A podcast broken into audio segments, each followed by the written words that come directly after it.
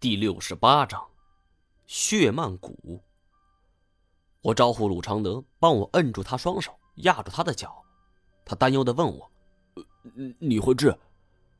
我茫然摇头：“这东西我也没见过，具体治法我根本不知道。但是，与其看单战如此痛苦，倒不如放手一搏。单战的力气本来就与鲁常德不分上下。”但他这时已经是疼痛难当，只是拼命挣扎，所以鲁常德倚仗着魁梧身躯，没费多大功夫就制服了单战。单战，我要给你治伤，你千万不能乱动。单战虽然痛苦，但是意志却依旧十分清醒。听到我这么说，他一咬牙，竟然一声不吭了。我不敢耽搁，急忙给匕首消了毒，让他咬住毛巾。这下刀的手一直抖个不停，匕首尖已经开始左右晃动了。这种治疗方法十分冒险，万一我下刀的力气稍重，或者单战猛然抬头往上一冲，那么他的眼睛就废了。我努力稳住自己，轻轻挑开了他的眼皮儿。单战的喉咙里发出一声闷吼，呼哧呼哧喘着粗气儿。看样子快将毛巾都给咬烂了。随着我渐渐的挑破伤口，单战的眼皮中流出了红色液体，流速缓慢，而且十分粘稠，就跟胶水一般。见到毒液排出，我急忙将他头就给扭向另外一边，生怕这种毒液再次钻进他眼里。又过了一会儿后，左眼眼皮里的毒液也流清了。我给他右眼皮再次挑破，然后将他头给扭向另外一边。历时半个多小时，才彻底将毒液给排干净。完事后敷好药，包扎伤口。单战的眼睛已经被绷带给绷住了，暂时目不能视物。战斗力最强的两个人先后受伤，我们这支队伍的战斗力顿时锐减。不过，魏长青似乎对眼前这种局面丝毫不担忧。我们忙前忙后照顾单战的时候，他在一旁冷眼观瞧，一句话也不说。我向之前我们逃过来的方向望去，血红藤蔓已经停止了舞动，仿佛是软塌塌的皮管搭在地上。再仔细观瞧先前的藤蔓丛中，鼓鼓的从嘴里吐出血红的沫子。看这样，他也是强弩之末了。我拿出夜视望远镜，朝着通道前方望去，这种血红藤蔓是层层叠叠，无穷无尽。而更要命的是，远处的藤蔓越来越多，厚度也越来越高。我心里估算了一下，在望远镜可及的最远处，其密度的厚度足以高过一个成年人的身高。在这种情况下，即使我们穿越其中，保不齐登山包一个搭扣，或者身上携带的武器无意勾中一根藤蔓，那到时候后果就会不堪设想。思来想去，我脑海中一连闪过了十几种应对方法。一开始，我想到用火烧，但凡植物，它总是怕火的。不过很快被我给否定了。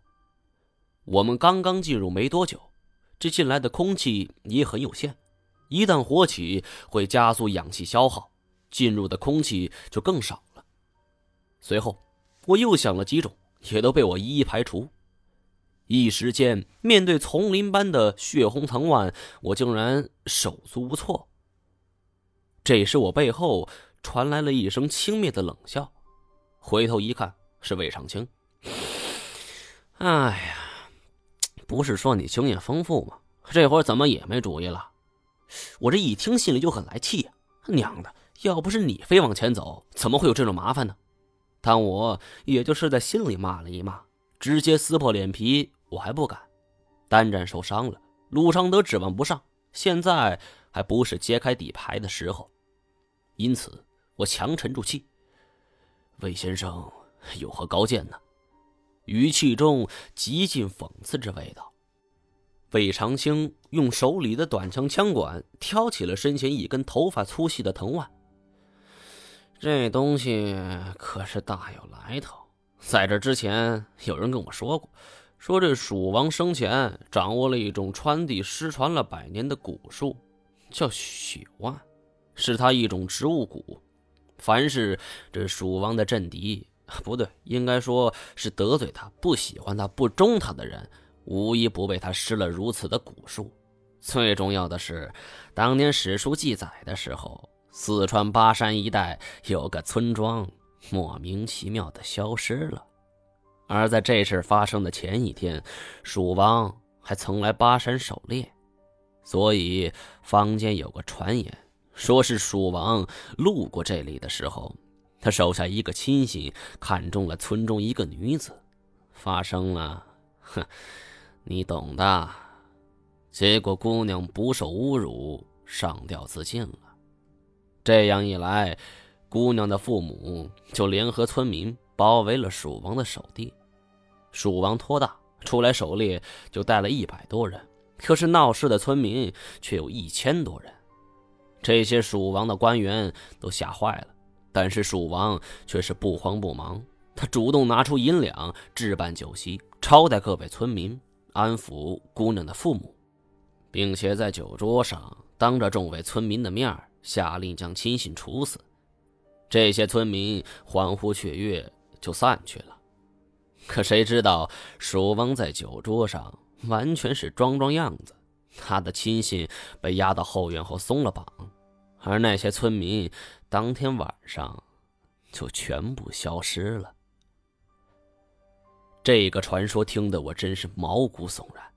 蜀王的心思之阴毒，手段之残忍，着实高明。